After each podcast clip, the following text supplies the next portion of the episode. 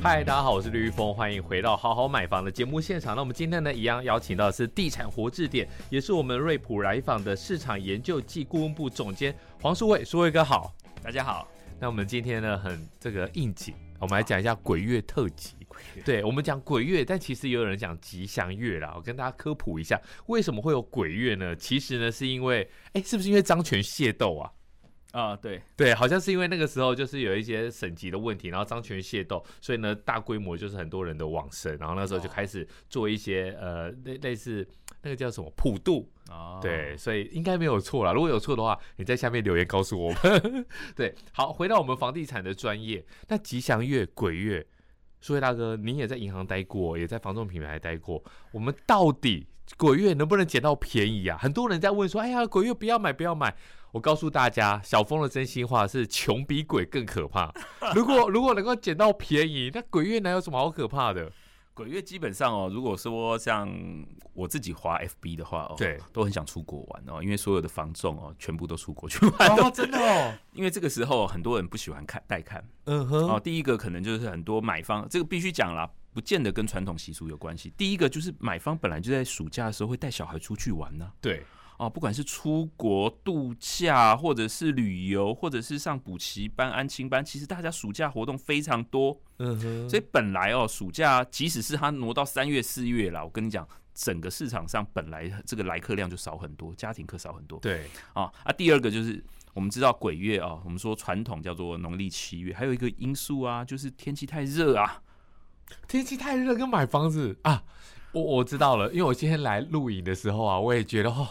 就是辛苦对，真的很辛苦，然后流汗，然后你一定要带多带一套衣服。我们这个是香香的衣服哦，就是你不可能穿着一一般的衣服，所以如果为了工作，你那没得选择。是啊，但你买卖房子，你就不一定嘛，对不对？房仲还要打个领带，穿个西装多热，对然后不小心一看，哇，下午，哎、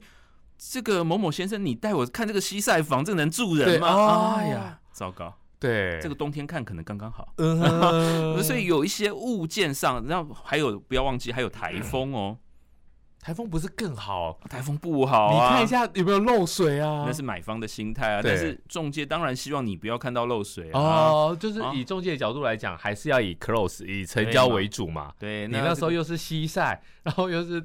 外面大雨，里面小雨，那谁要要跟你买？买，啊那秋高气爽，那那九月开始做到年底的这个传统旺季不是很好啊，对所以基本上啊，七八月哦，我们说这个一般的这个新历年的七八月本来就不是一个成交的旺季，嗯哦，，大大家我们刚刚讲，不管是这个整个学校啊、工作的这个假度假心态啊，可再加能上大家也没那个心情。对啊，还有我们说季节上面的影响哦，所以基本上就像我们说啊，冬天不会去买淡水的房子，因为太冷 了嘛，所以一定会有所谓的这个地理啊、气候上面的风俗的影响。真的，我对我我跟大家分享一下，就是那个淡海新市镇那时候呢，还有一字头的时候呢，有认识建商的朋友，那那个时候就是冬天，因为没办法，真的销售太差，叫叫我们一团去看，哇，我们真的一下他那个小巴有没有？下小巴到走到他的那还有三期，走到他的第二期的时候，其实在短短五十公尺而已，我们心就凉 了。哎、那个肾内烘哦，我告诉你没有去过，你不知道那个肾烘是是会刮到你脸会痛的那一种哎、是嘛？所以，所以对是真的会有影响。好，那如果说我们今天是一个克勤克俭的小资族，对。如果我们今天想要捡一点便宜，鬼月有没有什么可以捡便宜的美感？当然啦，第一个就是鬼月哦，我们说出来看的买方会少很多，所以中介服务就是会变得比较殷勤哦然后然后很多中介我们看到，哎，你买方不出来，卖方总是有房子要卖吧？。对，那大家知道这个现实一点会有一点小美感，像小峰应该跟中介都很熟哈。都是我这个们的恩人。对，中介如果放到网络上给你看到的是好案子还是烂案子？我告诉你，你你要是在那个华 FB 还是看到他们的官网的 哦 a b e n Boy 啊，对我告诉你，第一层他们自己业内，他们自己就有些人就会下手了。对啊，然后再来呢，就是我们这一种愿意配合的好咖。对啊然后呢，再来就是社区的，社区虽然哎呀会嫌，但是有些人社区还是会买。所以嗯呢，如果你层层筛选，就跟那个那个那个要抓鱼一样，你筛嗯到最后，你上网的，一共 Apple，我看 各家很都难看啊得到，各家对啊网站都看得到，那个绝对都不是特别好的物件、是啊，都可能是很难瞧的物件，或是我们说的这个配菜的物件啊。那好的物件什么都在中介的口袋。我刚讲哦，那既然农历七月的时候，卖方还是在卖他房子啊，表示说他的货源没有断，哎、那表示说中介在口袋里头没有拿出来要准备自摸的案子是对很多的哦。对，所以我们自己同事最近也在看房子，哎、他那个物件看起来真的很漂亮哦，的确也没有上网在哪里？啊，在哪里？在哎、在信义计划区是商办还是住宅？住宅，住宅，住我宅。们下午就去买，呃，下午就去 看。对哦，我那个同事他还是首购哦，对，马上就有 Apple 案子可以看。对，所以这个时候进场哦，你如果百无禁忌，其实也没有什么好禁忌啦。反正你也不是现在签约，你也现在不是现在装修，也不是现在已出。对，因哪有为什么因为好其实其实买卖房子那个流程跟买卖股票不一样，对买卖啊股票是 T 加二，我今天哎咚，我在两天后我我要交割，哎买卖房子你要进履约，然后呢你要找代书，我觉得你只要前面。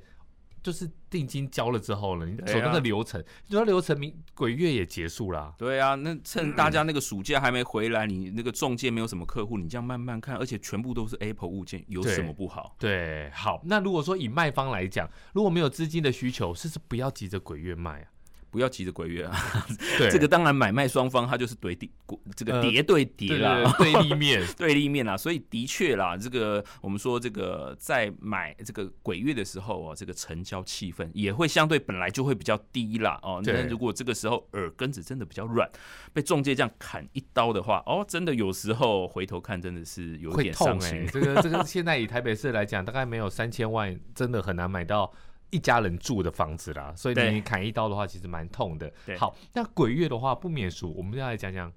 凶宅。是对，所以大哥，你之前也有提到，就是说，哎、那在凶宅来讲的话，以台北市刚才顺着你的话，在新一计划区那个黄翔，那个真的这那件事情。这这个比较不好的是我来讲好了，就是说呢，发生了一个保全，然后呢，因为机械的问题，结果呢，在社区的公社的里面就往生了，因为被那个那个是什么像车道的那个车门夹对道，对，车道那个夹道，然后就就就离开了。可是这事情虽然过了很多年，但大家印象深刻，因为那时候太多的媒体去拍了，那叫黄翔豫剧嘛，对不对？比较不好的是说，你发生的地点就在路边，所以呢，大家就是直接就 S N G 就拍出来。那那个的话，就算是豪宅，对古对凶宅来讲，会不会有影响啊？我是不晓得，因为好这个黄翔玉居哦，这个案子它比较特别，是它是目前台湾总价跟单价都是最高的案子，对，目前还有是哦，在有在调解，他们就是不愿意让他下来。呃，基本上就是不缺钱了哦，而且他这个每一户哦，哎、他这个是基本上是八亿起跳、哎，哎、呀，可是他也卖了八年了、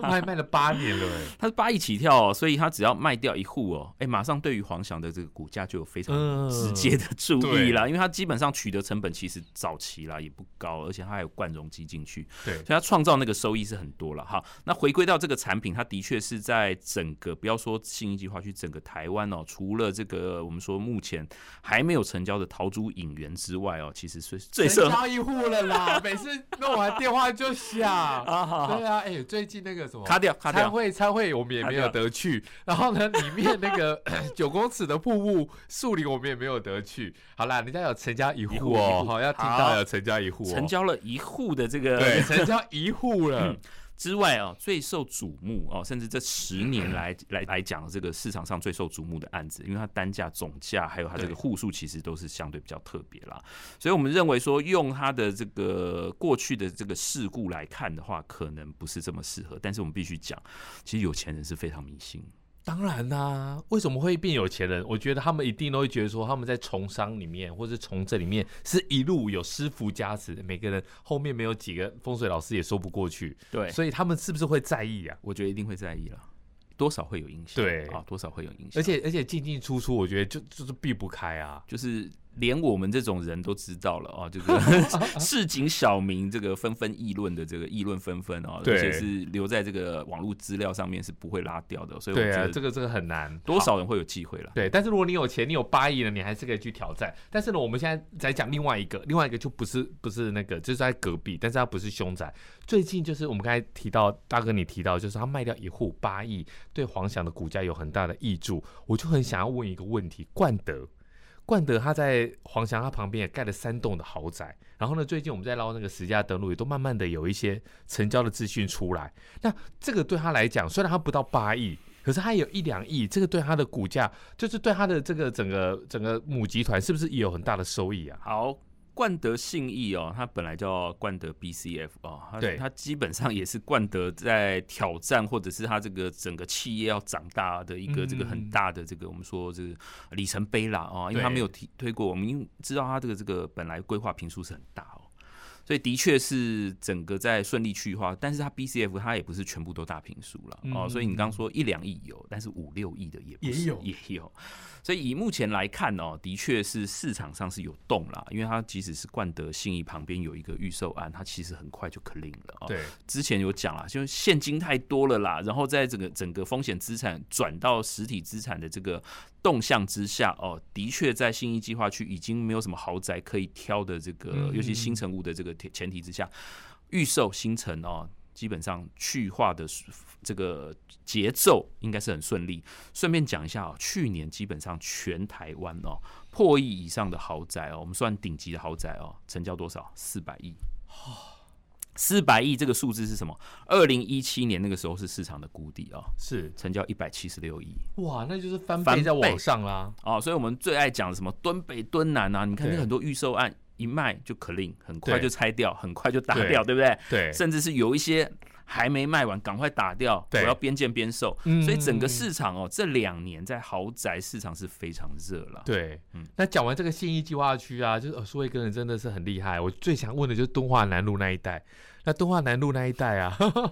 小峰小峰也是很努力的，好不好？我们也是希望说有一天，哎，这个名片拿出来，还是这个身份证拿出来，也是在大字头的。那那一块就是就像苏威大哥你讲的，就是共和大厦，对，共和大厦其实它卖非常的快、哎嗯，然后最近已经有十灯出来了。破两百。好，嗯，对，两百高楼层两百一十是底价，对上面呢可以到两百一十九万一平。那它的地点在哪里？它在敦化南路一段的一百八十七巷，那在茶街的后一段。可是呢，我比较好奇的是，不管再怎么说好了，它在巷弄里面，为什么可以到两百一十九万呢、我要是有两百一十九万，我买新一区，我买屋啊。好，这个案子哦，基本上，哎、我还认识里头住户，哎，哦，他这个案子其实我们说啊、好像卖很快，但是他这个案子他都跟推动很久，十几对，年，十几年，而且是两大龙头建商其实在抢这个案子嗯对哦。哦，所以第一个是它基地面积够大啦，因为它本来它是这个我们说共和大厦，它本来它做这个飞机造型，它里头住很多这个华航的机嗯师对，之那类个时的，候就是他们的宿舍，啊是。所以第一个哦，是它的住户本来就不多，然后基地又够大啊、但是它都跟之后，哎、它可释出的户数不多啦，所以基本上哦，它有一部分就是留给原住户。对啊，在信义呃，在大安区里头可以找到七百平的这个完整三面临路的土地，而且少量释出的案量哦，然后再加上这个我们说这个建商的品牌加持，大陆建设，基本上我们觉得它是卖两百万哦是没有什么问题了。对，嗯哇，那我觉得很厉害。那我觉得那一块特别的是，原本富邦艺术已经卖的很好了，然后再加上这个专序，就是那个共和大厦的新的都更案的名字。那对面呢，我们可不可以来讲一下神旺？神旺他他到底想干嘛？沈旺他说要盖商办呢、大哥，你相信吗？我觉得这个有钱人的世界或有钱人的想法是我们想不通的嗯啦。哎、不要忘记哦，旺董他买下那个中和羊毛那一栋之后对，他盖成私宅，对不 对？对，啊，所以所所以我，我在想，我在想会不会他呃大哥他会不会就是把它打掉？因为神旺他在中孝东路 正四段上面嘛。 对对对好，打掉之后呢，他会不会我干脆住楼上？我觉得一定是这样啦。对啊，哎、嗯你你现在的功法来讲的话，你现在再再盖下去的一定是最新最漂亮。对，对，然后呢，你你要让大家知道，哎、五金橄榄们摘嘛， 以前是五金橄榄摘，现在就是望董会不会有机会，就是因为有一些大老板他就喜欢住在自己的这个建物里面，是啊会不会楼下就干脆哎、做商办，然后楼上望董就自己住？本来哦，我们是认为说这一块如果说是它其实又是在这个东区的正中间呢，欸对，中心位置，呃而且他是正马路上，哎，大家不要忘记哦，这一块地哦最早是谁的？这个以前最早最早以前叫三浦饭店。哦，对对对对，然后然后是盘给望董那边的人，三浦的话，哎、不要忘记后面全部叫什么三浦名人巷。嗯，哦，，所以它基本上是这个三浦，现在它第第二代叫红浦建设了，对哦段老板哦，对，所以基本上它这个整块本来就是所谓的富人聚落，然后这个嗯饭店基本上就像这个皇冠上面的宝石一样。是，所以你如果说它现在如果它不做商办这么这么制式化的产品，它要去做个饭店。做个百货公司其实也是一流的商用不动产。，对，所以我觉得它其实有很大的这个调整空间。但是如果它回到最基本或者是最保守做商办的话，其实我觉得也合理啦。也哦合理，对，基本上，如果他要住在楼上的话，我们刚刚讲很多这个商办，呃，不管是敦南、敦北，嗯甚至新义计划区，很多老板就是住在他的这个 A 办的楼上。哦，对啊，不管是居王永庆高临下，或者对是整个物管，或者是进出的人很单纯，或者是他这个下面有很多停车位，或者是很多这个晚上以后，哎、基本上就像甜甜圈一样都没有人了，对那么那种凝视的感觉，这绝对不是我们住在一般集合住宅能体会 的。哦我想到的不是那种就是凝视的感觉，我想到的是那种哇，那我开趴啦，我还年轻，所以我还可哦以开趴。啊开趴对你上班的话就不会吵到别人啊，对啊，对不对？就没有邻居嘛。这真的很厉害。那刚才对讲到三浦，讲到红浦，哎、 我们插话一下，红浦今年竟然没有发现金股利。啊， 对我，我因为我之前有出了一本书，对，呃，不是打书月，你知道已经卖完，两双都卖完，里面就有介绍到红浦，然后呢，很多的读者就是，哎，可能有跟着去买，然后说，哎，怎么没有没有发现金股利？但我也不好意思问段老板，就是好了，明年就会了，明年或许就会了。好，那之前一直问大哥两件事情，以前的敦南成品，现在已经开始在做连续币了，然后还有那个搜狗。对敦南搜狗这两栋，大哥你帮我们讲一下。敦南收购哦，对，黄翔买那一栋嘛。又回到了黄翔了，好啦，这两块哦，第一个就是我们看到宝丰龙，它基本上它是完全是确定是要做商办使用了，对所以我们认为说，以目前台北市哦，尤其是市中心这种呃一屋难求的这个现象哦，尤其是在敦南的林荫大道第一排哦，我们看到很多商办基本上打掉以后都变成豪宅了，对所以我们认为说它有一定的利基了。对，就是说，呃，豪宅已经很多了，那如果宝对啊丰龙这一块就是做纯商办，然后又是新的，对其实应该是会蛮漂亮的。而且它的这个租金是有往上涨的空间，因为我们看到豪宅说难听一点了哦，从我们刚刚讲黄翔玉居一直在挑战三百万，对，到目前但为站不止上去。只有个案破三百万对了哦，可能就是我们啊又是宝丰龙， 不好意思、对，哦，个案可能会破三百万，但是你说整体的行情整个被拉动，或者是哎某个社区可以卖特别好，都是两百五、两百八、三百，目前还没看到。所对，以有点可惜。所以我觉得对于开发商的这个投资或或者是回收的这个看法，中长期来看，他会觉得商办至少是在产业面上是有比较稳健的这个需求的，他认为是有调整的空间。所以我认为说这一栋。一定是做商办没问题，而且我们觉得它应该可以做得很好，不管是它现在设计的这个规格哦，绿建筑啊，或者是它本来的这些区域位置，我觉得这个其实会变成未来的地标。但是黄翔这个部分哦，其实就值得观察了哦。怎么说？因为我黄觉得他一定会住住宅啊，一定做住宅，对啊，啊，我猜他一定做住宅啊。 这个住宅太漂亮太了，漂亮了你说，你说旁边呃好，这个有连战前前副总统的这个一品，可是呃我看就是老旧，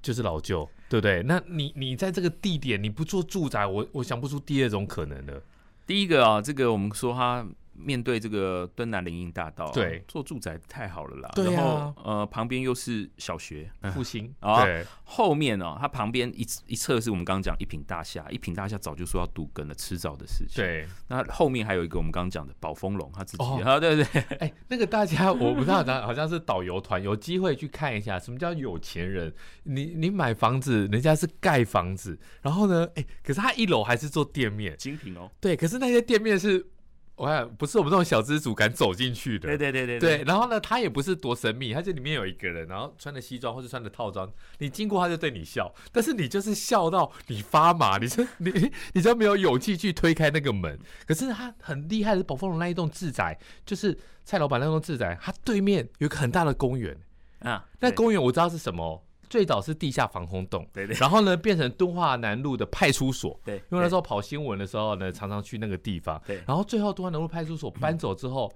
哎、他为什么那么好，就变成公园？嗯，我那时候还以为说他会不会当社会住宅。不会啦，其实那边的这个住宅密度是有一点高啦，但是对相对来讲，相对应的这个公共设施，你说这个停车场啊，或者是公园嗯啊，这些设施其实不足，对，所以我觉得弄一个公园哦，让那边提升一下这个环境的品质是必要的啦。哦，但是我觉得太好了吧！你盖一栋，然后前面的派出所就搬走，然后呢就变成公园。对，对我们没有任何的怀疑，我觉得就是就是就是反正跟着有钱太人投资，对或者是跟着他这个买房，应该就是对没有错。对，没错。好，那我们有钱的话题到这里了。我们最后人月苏威哥就是很难得可以再来一次。我们想问一下，就是有关于台北市，我我不不能讲台北市啊，整个台湾就是租的问题。那我们刚才讲了很多的豪宅，那就是有钱人的那个。我们来讲一下，现在有一个三百亿的政策，但我们不讲细节，我们就只讲说，以我我目前跑新闻来讲的话，从我跑房地产的新闻来讲，每个月都要写一次租金指数，三年来没有往下过、欸 呃，对，那我们我们台湾，我想问的问题是我们台湾会不会变成说买不起，然后也租不起，会不会有这种可能？租金指数哦，基本上这个其实，在我们刚刚一开始讲，这个美国 CPI 也占非常重要的成分哦、对我们看到在年初的时候，这个 CPI 是占上九趴的时候，哎、嗯哼人家租金也是跟上去，也就是七趴、七趴八趴在涨哦。所以我们认为说，这个通膨的前提之下，很多人甚至是升息的前提之下，很多人是买不起，所以这个租的市场竞争是更激烈了哦。嗯对那现在有这个资源放下来，的确是对于一些小资族哦，像我们公司有一些新来的实习小朋友。可能是中南部来的，在台北市是租房子，他也觉得这个租租金补贴是不错哦对，他可以让整个社会流动，或者是增加整个社会的这个产业的新鲜的这个活力啦。但是也必须讲，会有一个现实啦，就是真的好租或者是物件条件好的哦，房东他不见得会配合这样的补贴措施、欸对啊，这是比较现实的。那是相对来说，会不会劣币逐良币啊？ 然后就是有一些嗯物件条件不好的，但是他愿意配合政府政策的，但是他偷偷的下一期就把你租金拉高了，对啊，反正他就是补贴嘛。那对你没得选啊。我们刚刚讲，好的他追得更快，追得更高，那你只好去退而求其次，选第二级或第三级的产品的时候，对，这个时候租金被调高，这个是没办法避免的这个转嫁了。对所以我们认为说这个政策是有注意啦，但是也必须讲哦，有一些物件的确也会透过这个方式释出啦。那相对来讲，嗯对我们来讲最重要的就是包租代管这个产业会做得起来。呃就是越来越多这种市集，或者是甚至原来不够格的产品，基本上也有人开始有兴趣，因为这个租金补贴，他看得上，开始去租的时候哦，这些代管的这个产业就开始会做得起来，所以未来三五年之间哦，这个产业会成长的非常很对快，。以前包租代管有很大的问题是大家不愿意，也就觉得说，哎、我房子丢给你，如果你没有认真去招租，那就卡在那个地方。但是如果有租金的补贴的话，其实去化是比较有机会的嘛。对，会方便很多。对，那如果社会住宅呢？我们社会住宅到底有没有机会盖到足够量，第一个哦，还这是不个可能？这个是有点尴尬，因为这个小英总统主政已经几年了，六年快八年了吧？啊，快八年没有第了。二任啦，你第二任二四年要再选哦啊，那就对不对六年半，六今年年半。年底是其中嘛？对对对对 对对，那他说这个八年要盖多少？这个呃数字就好就 啊就就不要提了。然后很多其实已经用这个社会住宅，用这个我们刚刚讲包租代管，或者是用这个以租的这个社会住宅的，呃，这个是我们说这个租金补贴的方式来带过啦。所以我们说原来的设定那个值有没有到那个 KPI 已经不重要了。对哦，那但是相对来讲，这个是中央的部分，嗯，重点是地方政府要不要配合了，很难呢，很难配合哈。你你看像你要去哪里盖盖盖社会住宅，就哪里抗议啊？光复南路那边盖社会住宅，哎，旁边那些居民那些，哦，哎，这个也是很大的问题啊，因为你看现在刚讲那个案子，哇，现在盖起来社会住宅都是靠超高建筑，哎，对你有没有发现？对因为要塞那个量，所以只要有地，它就盖超高，对，他就往，上走。就变成整个区域或者整个商圈非常突兀的这个东西哦。这个可能这个主管机关要特别注意哦。嗯，刚才讲这个，我们说松山区的，你如果去看到这个广慈博爱院，哇，那个更是惊人啊！哎、我觉整得片他们真的蛮神奇的哎。可是那未来的管理，所位大哥，我想问一个问题，因为我以前跑新闻也常发生过，很多人是赶不走的。